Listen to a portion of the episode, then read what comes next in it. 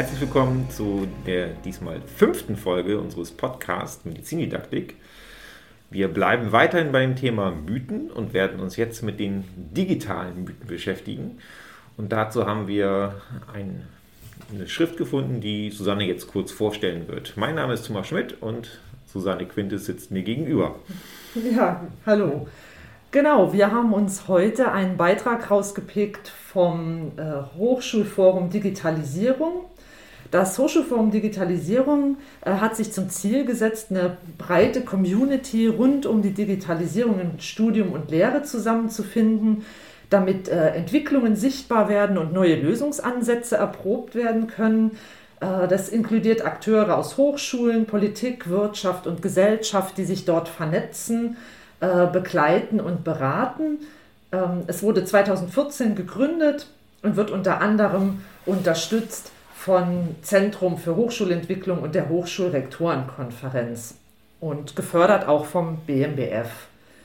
Die haben sich jetzt einfach mal im Zuge der Corona-Pandemie häufige Mythen im Hinblick auf digitale Lehre und Digitalisierung der Lehre rausgepickt und wie ich finde einen sehr guten Beitrag dazu erarbeitet. Und mit dem ersten und glaube ich auch beliebtesten Mythos fangen wir gleich an, Thomas. Ja, ein Großteil der Hochschulen wird aussterben durch die Digitalisierung. Die Autoren beschreiben da, dass äh, dieser Bedeutungsverlust dieses physischen Ortes der Hochschule ist anscheinend untrennbar mit dem Aufkommen sogenannter MOOCs, also Massive Online Kurses, im Jahr 2013 verbunden. Dort kam das zum ersten Mal auf, dass die Hochschulen eventuell aussterben werden, weil jetzt alles nur noch digital passiert. Wenn wir uns jetzt mal das vergangene Digitalsemester angucken, dann erhält die Frage nach der Bedeutung des Ortes Hochschule natürlich derzeit eine ganz große Aktualität. Und es gibt so ein bisschen Sorge um die Abschaffung der Präsenzlehre. Und dann muss man sich natürlich überlegen, was ist das überhaupt? Was heißt es eigentlich zu studieren? Wo liegt also der Markenkern eines Hochschulstudiums? Und die Autoren haben unseren Bundespräsidenten Frank-Walter Steinmeier zitiert, der zu Studieren gesprochen hat. Und ich zitiere mal wörtlich, ich vermute aber, die wichtigste Erkenntnis nach einem Jahr digitalen Studierens ist für die meisten von Ihnen wohl diese, wie unentbehrlich die Hochschule als Ort der Begegnung ist. Und genau das ist auch das, der Kern der Sache, sich zu begegnen, statusgruppenübergreifend zu erleben, wer alles an einer Hochschule beteiligt ist und unmittelbar in den Austausch treten zu können, das sind einige der wichtigsten Funktionen des Ortes Hochschule.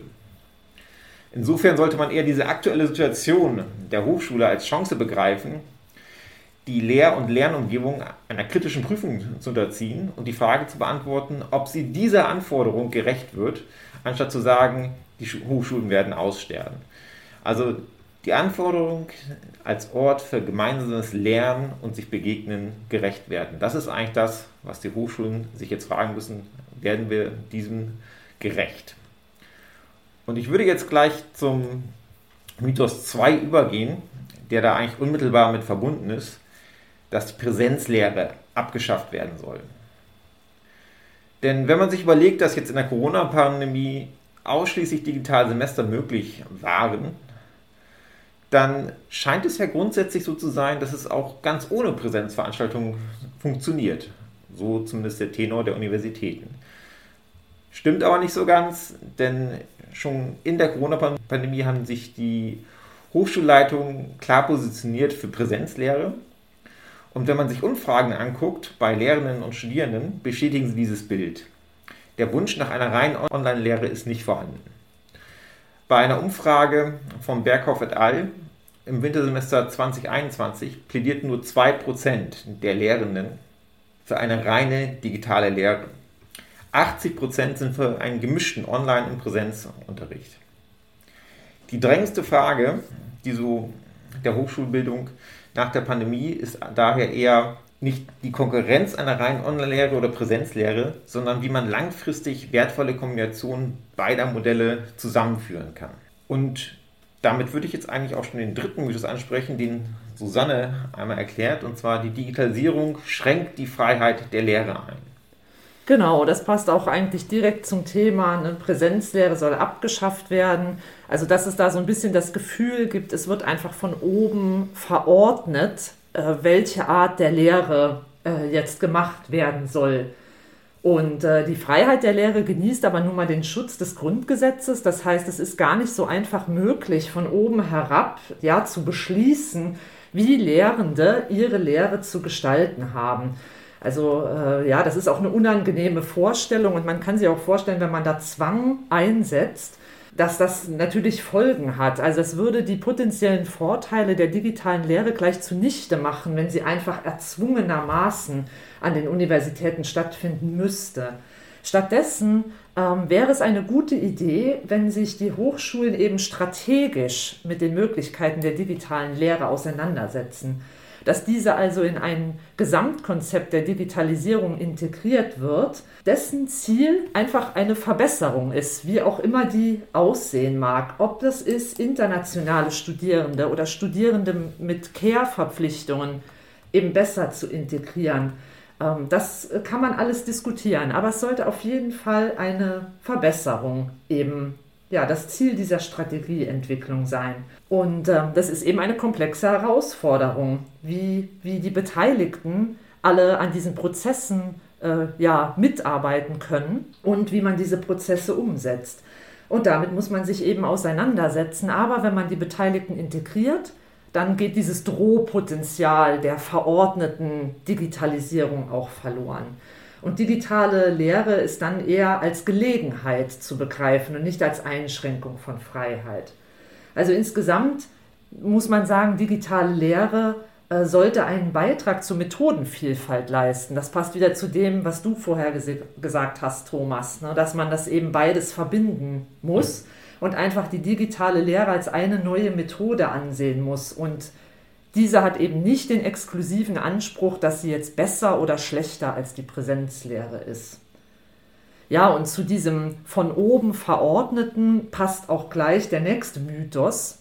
Digitalisierung ist ein Sparmodell, kann also ganz gezielt eingesetzt werden von den Universitäten, um eben Geld einzusparen. Wenn man das mal durchdenkt, wie komplex der Prozess der Digitalisierung ist und wie komplex digitale Lehrmethoden sind und wie zeitaufwendig sie am Anfang in der Umsetzung sind, dann sieht man relativ schnell, dass das wenig Sinn macht.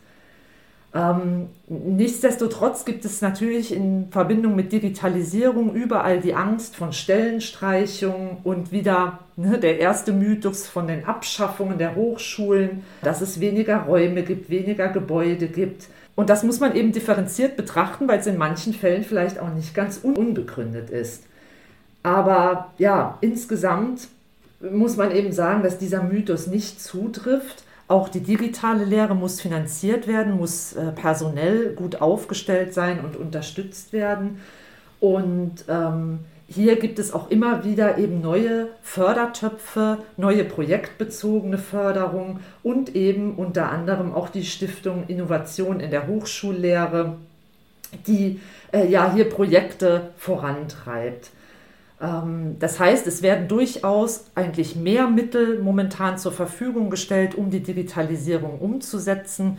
Und diese Idee, dass es da zu Stellenkürzungen und zu Einsparungen kommt, ist in vielen Fällen unbegründet. Und trotzdem, Thomas, äh, hält sich da hartnäckig ein weiterer Mythos, der gut dazu passt. Ja, dass die Digitalisierung Lehrende überflüssig macht. Wenn man sich einmal überlegt, man hat eine Vorlesung einmal aufgenommen und den Studierenden bereitgestellt, dann können sie den Inhalt ja jederzeit bequem immer wieder abrufen beliebig wiederholbar zu jeder Tages- und Nachtzeit. Das heißt, wenn man den Gedanken so ein bisschen weiterspinnt, ähm, dass diese Digitalisierung Lehrende dann ja völlig redundant macht, sobald es einmal aufgenommen ist. Das gilt allerdings nur, wenn man die Lehrende als reine WissensvermittlerInnen begreift. Die Dozenten in der, Dozentinnen in der klassischen Lehre gelten vor allem als WissenvermittlerInnen. Wenn man jetzt aber die digitale Lehre dazu nimmt, dann gibt es eine kleine Verschiebung in Richtung von Lernprozessberatenden oder Lerncoaches. Wenn man das jetzt noch weiter spinnt und es stünden ausreichend Ressourcen zur Verfügung, dann wäre es sogar möglich, dass man eine Aufteilung verschiedener Rollen hat. So werden, werden da zum Beispiel Expertinnen für Instructional Designer mit mediendidaktischem Know-how, MediengestalterInnen, ProgrammiererInnen und Online-TutorInnen. Das wäre natürlich eher so ein Wunschdenken. Wir glauben nicht, dass so viele Ressourcen freigeschaltet werden, wäre aber natürlich ideal in Form äh, einer sehr, sehr guten Lehre. Weiterhin kommt natürlich dazu, das Wissen erneuert sich jederzeit, das heißt auch Lehrmaterialien müssen angepasst werden und müssen regelmäßigen Anständen neu aufgelegt werden und aktualisiert werden. Auch dazu braucht man Lehrende. Und abgesehen davon gibt es natürlich eine Vielzahl von Fertigkeiten, die man gar nicht digital erlernen kann. Ich denke da gerade ans Labor oder wenn man an die Musik denkt, Musikinstrumente gelehrt bekommt, dann kann man das auch ein wenig digital machen. Oder unsere Sportlehrer, die hier ausgebildet werden, auch die werden ihre Sportsachen wieder nicht digital lernen können. Also es gibt eine Vielzahl von Sachen und bei uns natürlich ganz klar die Mediziner. Es wäre, glaube ich, fatal, wenn sie das Blutabnehmen online lernen würden. Insofern macht die Digitalisierung Lehrende in keinster Weise überflüssig, wie wir gerade auch schon gesehen haben. Man könnte, wenn man genug Ressourcen hatte, eher noch mehr Lehrende einstellen mit speziellen Fertigkeiten. Und wo wir schon gerade bei Fertigkeiten und Kenntnissen sind, haben wir einmal, wie ist es eigentlich, digitale Kenntnisse, sind die wichtiger als didaktische, Susanne? Ja, das ist auch so ein hartnäckiger Mythos. So, Digitalkenntnisse sind momentan am wichtigsten aufgrund der Digitalisierung und didaktische Fähigkeiten, ja, die ähm, stehen da so ein bisschen zurück. Da kann man sich zwei Extreme sozusagen vorstellen. Man kann sich einmal überlegen, dass äh, ja, Digitalisierung rein auf die technische Komponente beschränkt ist, dann würde es ja ausreichen, dass man jetzt so ein paar technische Mitarbeitende beschäftigt und ein gutes WLAN hat und dann würde die Lehre schon laufen äh, mit ein paar Arbeitsblättern zum Download oder ähnlichem. Das andere Extrem wäre, dass man sagt, ach, die digitale Lehre ist doch auch nur ein neues didaktisches Konzept. Da braucht man keinerlei technisches Verständnis. Äh, man hat dann halt statt Tafel und Flipchart eine Multimedia-Wand oder einen multimedialen Bildschirm, den man nutzt und genau, äh, technische Affinität wird da nicht weiter benötigt. Das sind natürlich zwei Extreme, die beide für sich genommen keinen Sinn machen. Das heißt, man befindet sich da wirklich in einem Spannungsfeld, wo man beide Bereiche beherrschen muss, wenn man gute digitale Lehre umsetzen will. Das zeigt sich auch immer wieder in Umfragen, wo selbst nach den ganzen digitalen Semestern, die wir jetzt durch die Corona-Pandemie hatten, immer noch offensichtlich wird, dass die Lehrenden noch einen großen Bedarf haben an technischer Unterstützung, an der Integration eben ihrer Lehrkonzepte in die neue digitale Lehre. Das wird immer wieder geäußert, dass dort Bedarf besteht. Das heißt, man muss eben schauen, dass man eine sinnvolle Einbindung technologiegestützter Methoden findet. Also dort, wo es wirklich angebracht ist und wo die Technologien sinnvoll eingesetzt werden können, da muss man eben sowohl mit digitalen Fähigkeiten als auch mit didaktischen Fähigkeiten dann diese Lehrveranstaltungen planen.